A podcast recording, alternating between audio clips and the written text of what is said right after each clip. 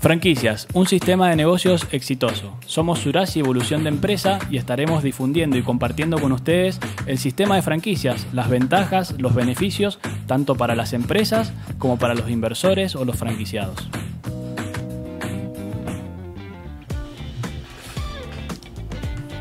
Hola, bienvenidos a un nuevo podcast de Surasi Evolución de Empresas. Mi nombre es Nicolás Surasi, dirijo la consultora y me acompaña Juanma.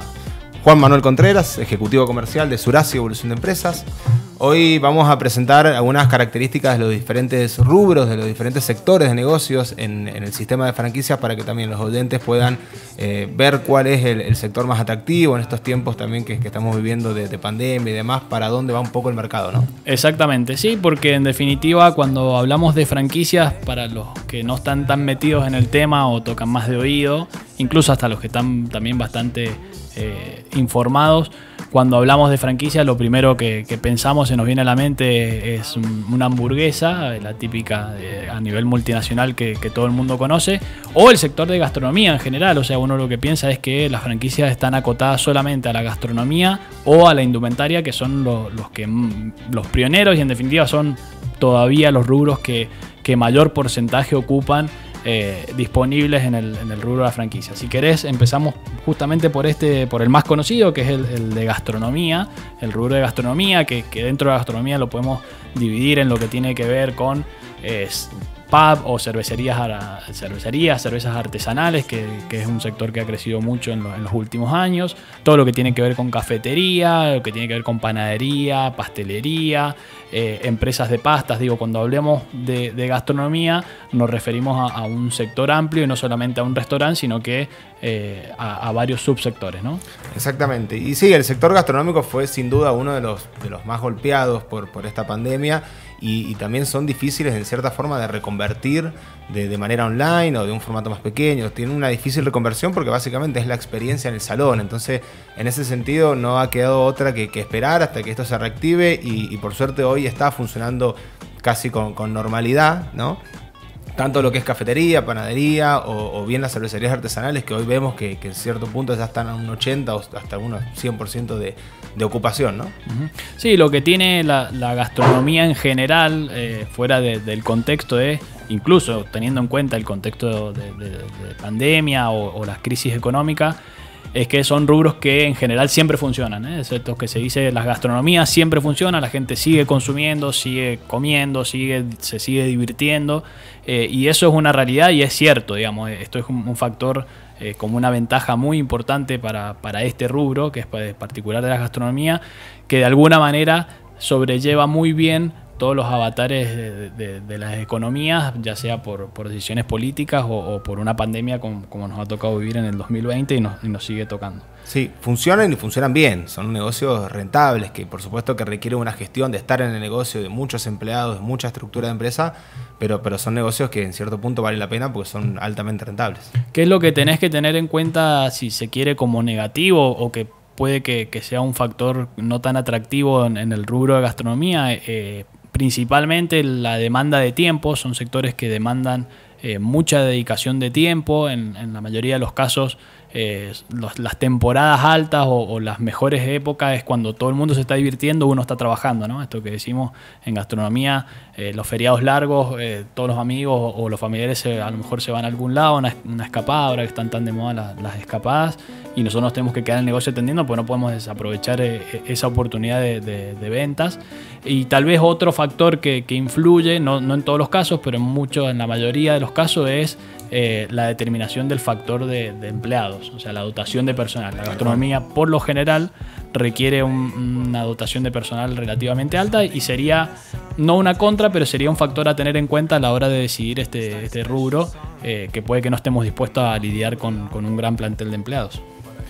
Tal cual. Si querés pasamos al sector de, de- bueno, nosotros le llamamos negocios especializados, que esto también incluye todo lo que es almacén, comidas, bebidas, tiendas de conveniencia, que en realidad este ha sido un sector, no sé si favorecido, pero que se ha evidenciado claramente que, que puede aguantar una pandemia, podría aguantar tranquilamente otro tipo de crisis, porque básicamente son negocios de, de primera necesidad, ¿no? Que a su vez también se ha incrementado o han desarrollado nuevos canales de venta como, como el canal online, eh, participación también en los en e-commerce que, que también se, se ha desarrollado, o bien en marketplace, que es un poco más, más técnico, pero básicamente es el desarrollo de un nuevo canal de venta que ha sumado nuevos ingresos y que esto es algo que sin duda se, se va a consolidar y se va a quedar. No creo que en la misma medida que en los primeros meses de la pandemia, donde fue un furor y básicamente era la única salida que tenían los negocios para poder comercializar, pero, pero sin duda que va a haber un de, venta presencial con la venta eh, online. Totalmente. Y además lo que ha pasado no solamente que se incorporó nuevos canales, el canal digital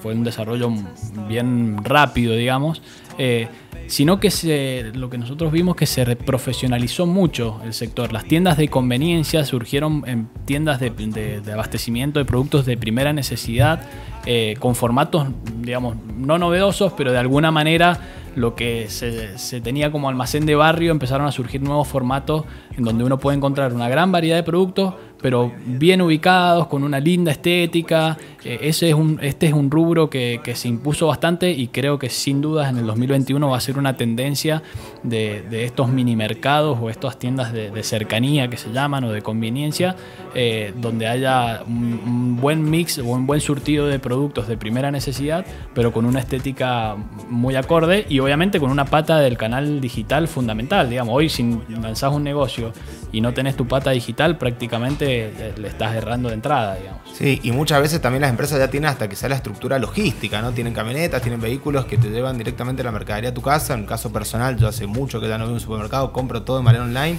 y, y es algo que realmente está pasando y, y, que es de público conocimiento, digamos. Uh -huh. Otro sector que, que, también caracteriza a las franquicias, como te decíamos, no, no muere solamente en la gastronomía, es el de la tecnología y la innovación. Muchas empresas han eh, elegido el crecimiento eh, bajo este sistema, el, el, modelo de negocio de franquicias, que tienen que ver con, con, este, con esto de la tecnología, con, desarrollos tecnológicos, con, con innovación.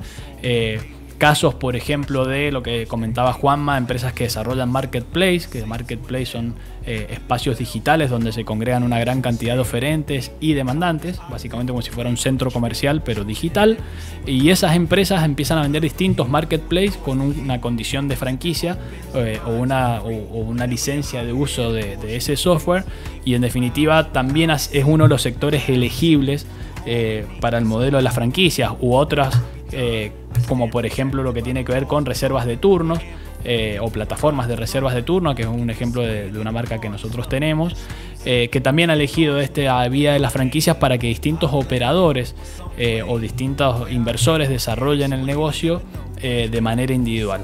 Sí, y en ese sentido esto también un poco ha evidenciado la necesidad de profesionalizarse o de digitalizarse, mejor dicho, en todos los aspectos, no solamente desarrollar un canal online o la creación de un e-commerce, sino que también muchas empresas se han volcado ya a tener un sistema de gestión y no manejar eh, por ahí la, la, administración de manera rudimentaria, tener también quizás tableros de comandos que sin meterse en, en algo tan técnico, básicamente son tableros que, que, permite visualizar de una forma gráfica Totalmente. determinados indicadores de venta, de consumos, de, de productos, que, que la verdad que es una tendencia a la profesionalización y a la digitalización de los negocios, básicamente. Sí, si se quiere, eh, este sector tendría eh, dos, eh, dos beneficios, ventajas muy importantes. Una es que tienden a ser inversiones relativamente bajas, lo que mencionamos como franquicias low cost. Y otro es que la dotación de personal en este caso también es muy baja. Por lo general son eh, tipos de negocios pensados para que se manejen de manera unipersonal o máximo con uno o dos empleados. Eh, por lo cual esas terminan siendo dos, dos, beneficios o ventajas interesantes a la hora de tener en cuenta invertir en este sector. Tal cual. Bueno, yo voy a ir un poco con la parte negativa y algo que, quizás no sé si es negativo porque mucha gente le gusta, es que requiere, por supuesto, una actualización permanente. Esto avanza tan rápido que, requiere de una actualización para estar en el día a día, porque la verdad que si no te quedas. Entonces, en ese sentido, es un poco demandante, ¿no? Estar al día siempre de las nuevas actualizaciones digitales. Totalmente. Eh, está bueno para que tengas en cuenta lo, bueno y lo malo, los pros y los contras de, de, cada uno de los sectores. El otro que te mencionábamos al principio de los actores tradicionales es el de indumentaria, todo lo que tiene que ver con eh, marroquinería también, accesorios, eh, de alguna manera lo que tiene que ver con la moda.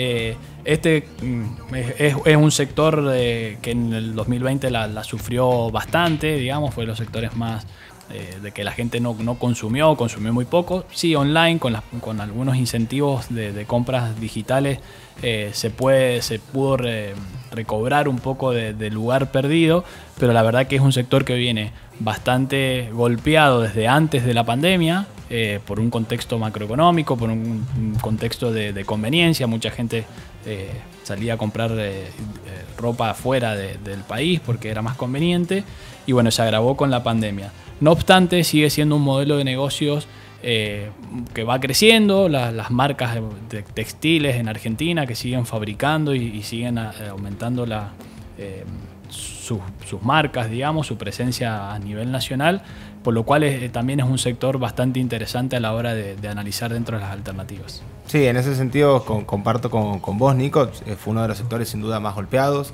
y, y, algo que si la gente deja de consumir es comprarse ropa o, o algo de que no es tan primera necesidad. Entonces, sí, seguramente que, y más los negocios que quizás están en un shopping o en un centro comercial donde los costos de alquiler son altos y, y la verdad que más allá que el gobierno te puede dar una mano quizás con ATP y con algo, los, los alquileres se siguen pagando y hay un, una serie de costos que si no tenés ingreso la verdad que se hace muy difícil, pero afortunadamente es un sector que se recupera y que, que siempre en, en, cierto punto funciona bien, ¿no? que, que es algo en, en, Argentina que está muy arraigado.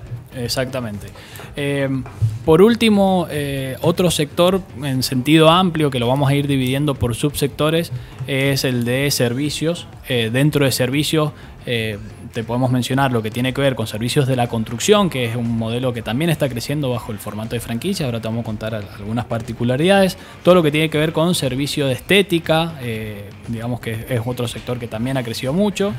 Lo que es capacitación, que es otro lo que tenemos ahí dentro de lo que del rubro de servicios y de alguna manera bueno todos los servicios en general como puede ser servicios de postventa para automotores o servicios de desinfección eh, de lugares, digamos, o, o de saneamientos, eh, pero en definitiva los servicios también eh, son susceptibles de ser franquiciados y abarcan una gran cantidad de, de, alternativas. Y a nivel general, un poco lo que mencionábamos al principio, los servicios están creciendo cada vez más por sobre los productos. Hoy en franquicias el primero sigue siendo la gastronomía, pero los servicios dentro del mix van tomando cada vez más importancia y creo que, que es una tendencia creciente, ¿no? Uh -huh. Sí, totalmente. Eh, también es una, una excelente alternativa de, de, de, negocios o de inversión. Eh, como, como, decía Juanma, muchos casos de, primera necesidad, en otros casos, eh, como, como, te decía recién, lo que tiene que ver con la belleza y la estética es un sector de los que al principio se vio muy afectado, pero después creció eh, exponencialmente y, también ha demostrado que es de los sectores donde, donde, el, donde el consumidor, digamos, o la gente quiere seguir, eh, digamos, de alguna manera consumiendo. y la particularidad la que tiene también el sector de los servicios es que son rentables, porque al, al, no tener quizás un costo de mercadería, un costo variable que incide en la estructura de la empresa considerablemente, eh, tienden a ser negocios con mayor porcentaje de rentabilidad, ¿no? Uh -huh. Ahí, eh, para ir cerrando con este sector de, de servicios y, y, en, y, ya cerrando el, el podcast de, de, hoy día, eh, si querés tener, digamos, saber al, cuál es la parte negativa o, la contra de este sector, es que por lo general al ser un servicio requiere de una atención personalizada y, sí demanda de mucho tiempo del, inversor o, tener muy bien aceitado eh, lo que tiene que ver la atención al cliente porque depende en gran medida de, esa satisfacción eh, poder prosperar en, en, el negocio y que nos recomienden y, y, además que nos vuelvan a contratar. Entonces, eh, en el rubro de servicios, tener un, perfil orientado al servicio y, y tener eh, estar dedicado con un buen tiempo eh, son factores muy importantes y, fundamentales para que el negocio sea exitoso. Bueno, yo creo que hasta acá hemos llegado con algunos tips positivos y negativos para brindar un, un panorama general de, de, cada uno de los sectores. Creo que damos por terminada la, Vamos cerrando por acá en el, en el día de hoy. La verdad que, que sí, eh, quisimos contarte un poco de todos los rubros y que te, de alguna manera dimensiones la gran cantidad de oferta disponible que hay en el, en el mundo de las franquicias. Espero que, que te haya interesado. Mi nombre es Nicolás Urasi, Y Juanma Contreras. Juanma Contreras que me acompaña en, en- en este podcast. Eh, nos veremos pronto en el, en la próxima, en el próximo episodio. Muchas gracias por escuchar. Chao, chao. I still